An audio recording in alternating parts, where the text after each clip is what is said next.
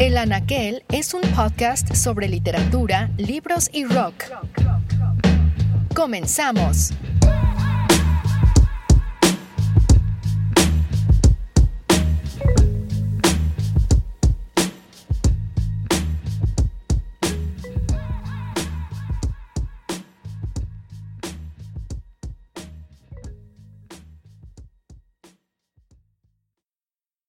Grabo esto mientras entramos al cierre del día 18 del conflicto entre Rusia y Ucrania.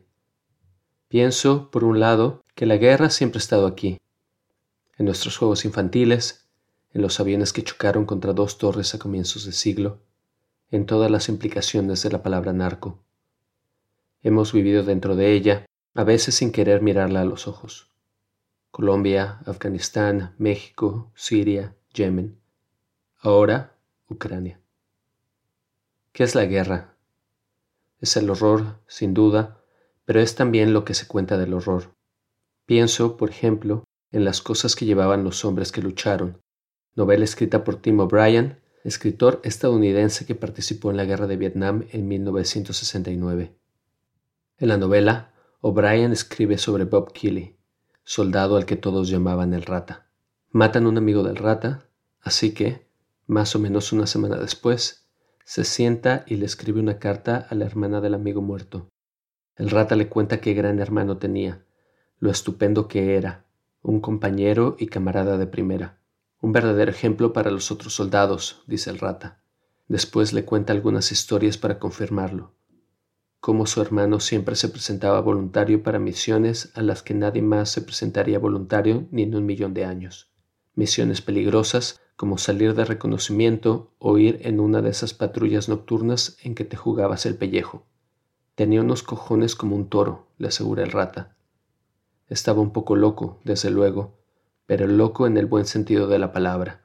Era un verdadero temerario, pero le gustaba el desafío, le gustaba ponerse a prueba, luchar de hombre a asiático, dice el rata. Un tipo estupendo, realmente estupendo. En todo caso, es una carta fantástica, muy personal y conmovedora. El rata casi llora a moco tendido escribiéndola. Se le saltan las lágrimas contando los buenos momentos que pasaron juntos, cómo el hermano de la chica hizo que la guerra casi pareciera divertida, matando a diestra y siniestra, incendiando aldeas y dejando humo como testimonio de su paso en todas direcciones. Y también tenía un gran sentido del humor, como en aquella ocasión en que estaban a orillas de un río y se puso a pescar con una caja de granadas de mano. Fue lo más divertido en la historia del mundo, dice el rata. Vaya carnicería, alrededor de veinte trillones de pesos asiáticos panza arriba.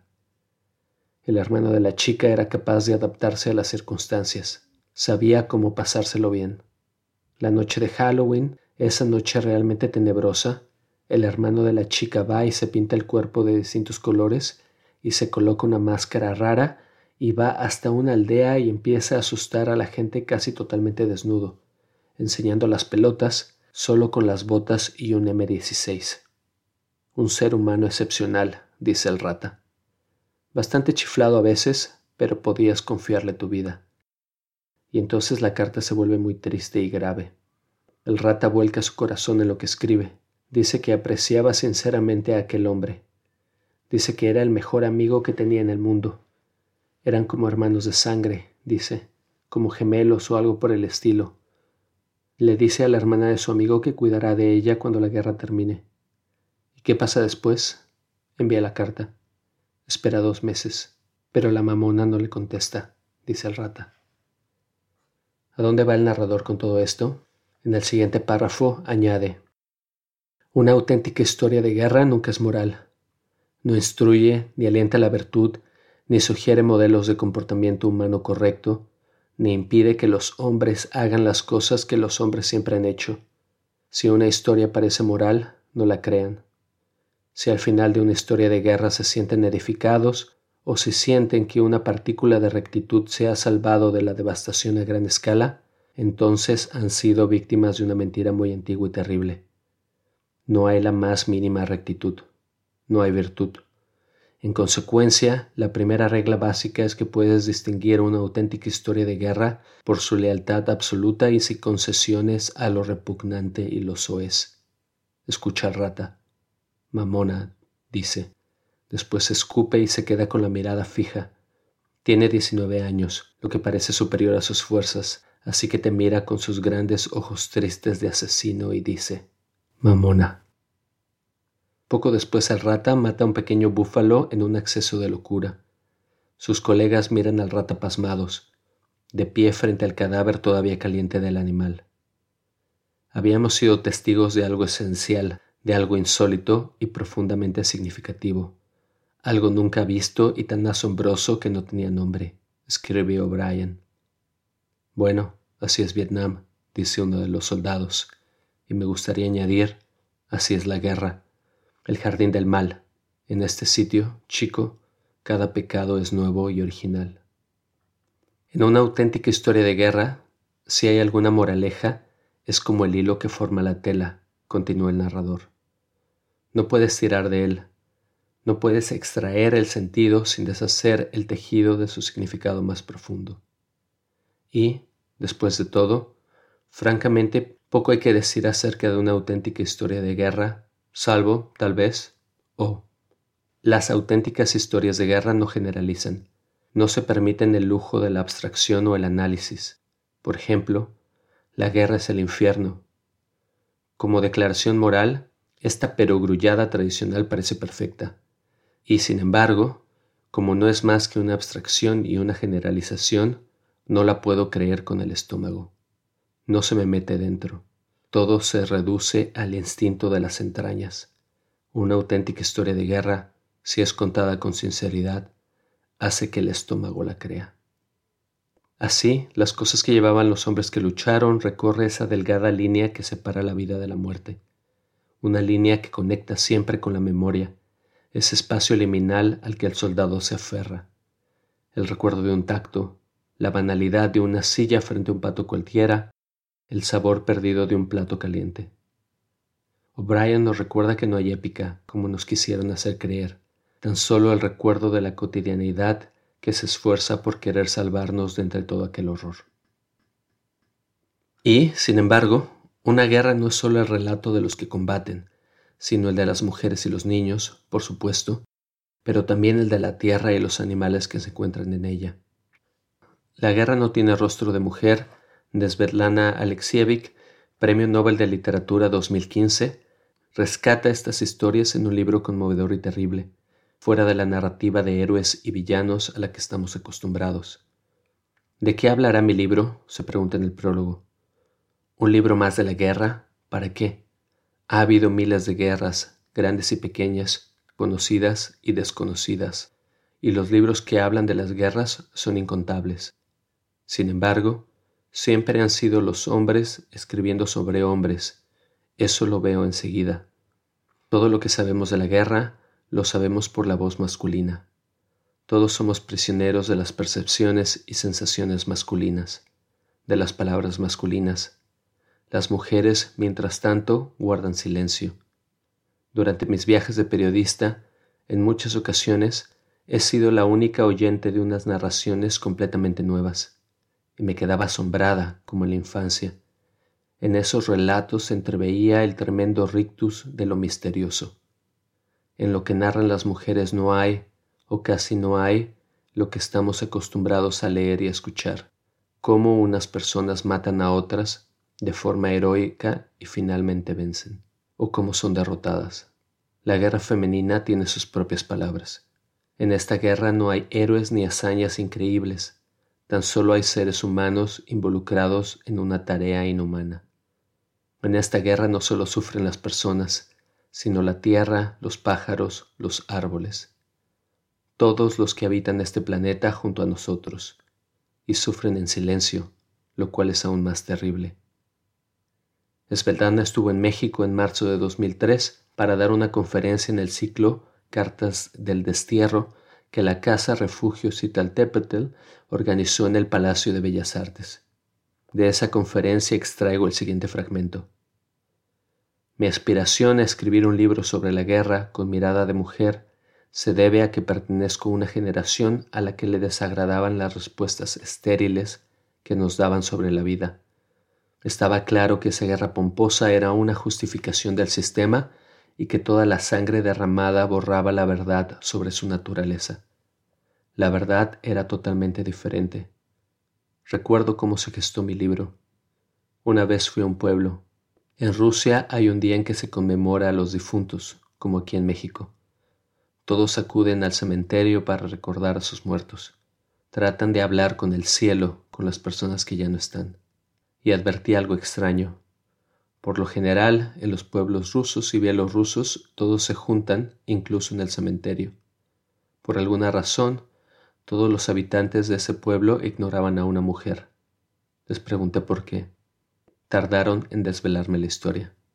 Finalmente me contaron que, durante la guerra, cuando los alemanes se disponían a quemar todo el pueblo, la gente huyó despavorida al bosque. Huyeron con los niños y, por supuesto, sin nada de comida. Se escondieron en el pantano. Aquella mujer, madre de cinco hijos, no tenía nada con qué alimentarlos. La más pequeña no dejaba de llorar. Todos tenían miedo de que por culpa de ella los mataran, que por su llanto descubrieran dónde se escondían. Por la noche oyeron que la pequeña le decía, Mamá, por favor, no me ahogues, no volveré a pedirte comida. Cuando se hizo de día, la niña ya no estaba. Esta madre salvó a todo el pueblo, pero ellos después le dieron la espalda. Cuando me lo contaron y vi a esa anciana, me acerqué a ella y la abracé, y las dos nos sentamos junto a sus tumbas. Entendí que en la vida se dan situaciones como esa, a veces no se puede seguir mintiendo, pero tampoco se pueden escuchar las mentiras. No sé cómo cerrar este episodio. Hay, por supuesto, una responsabilidad que cargamos todos, ayudar de la manera que nos sea posible, combatir la desinformación y la propaganda. Pero hay otra, quizás menos visible, que tiene que ver con la esperanza. En sus diarios, Vítor Gombrowicz escribe desde su exilio durante la Guerra Fría. Me he puesto a escribir este diario sencillamente para salvarme, por miedo a la degradación y a un total hundimiento en las olas de la vida trivial que ya me está llegando al cuello. De cierta forma, preparo este podcast también para salvarme. Vivimos, sin duda alguna, en una época en que la desesperación amenaza constantemente con zozobrarnos. Regreso al libro de Svelana para finalizar. El ser humano es más grande que la guerra. He de ampliar mi visión, escribir la verdad sobre la vida y la muerte en general, no limitarme a la verdad sobre la guerra. Partir de la pregunta de Dostoyevsky, ¿cuánto de humano hay en un ser humano y cómo proteger al ser humano que hay dentro de ti? A ti que me escuchas, te dejo esa pregunta. Si deseas ayudar, Dejo algunos links relevantes en el post de este podcast. Hasta la próxima.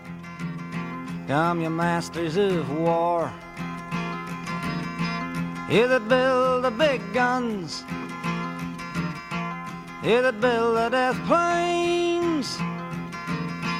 Here that build all the bombs. Here that hide behind walls. Here that hide behind discs. I just don't want you to know I can see through your masks. You that never done nothing but build to destroy. You play with my world like it's your little toy.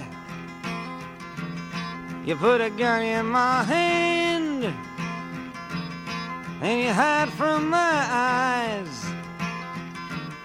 And you turn and run farther when the fast bullets fly.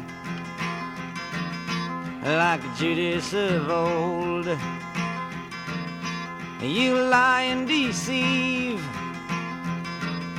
A world war can be won.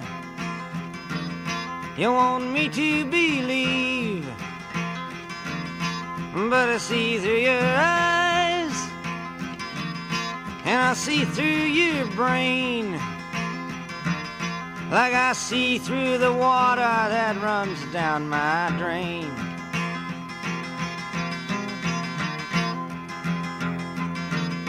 He fastened all the triggers for the others to fire.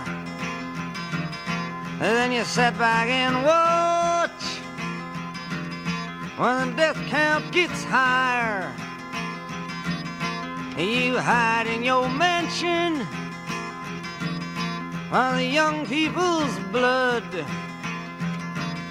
flows out of their bodies and is buried in the mud. He's thrown the worst fear that can ever be hurled. Fear to bring children into the world for threatening my baby, unborn and unnamed. You ain't worth the blood that runs in your veins. How much do I know? To talk out of turn. You might say that I'm young.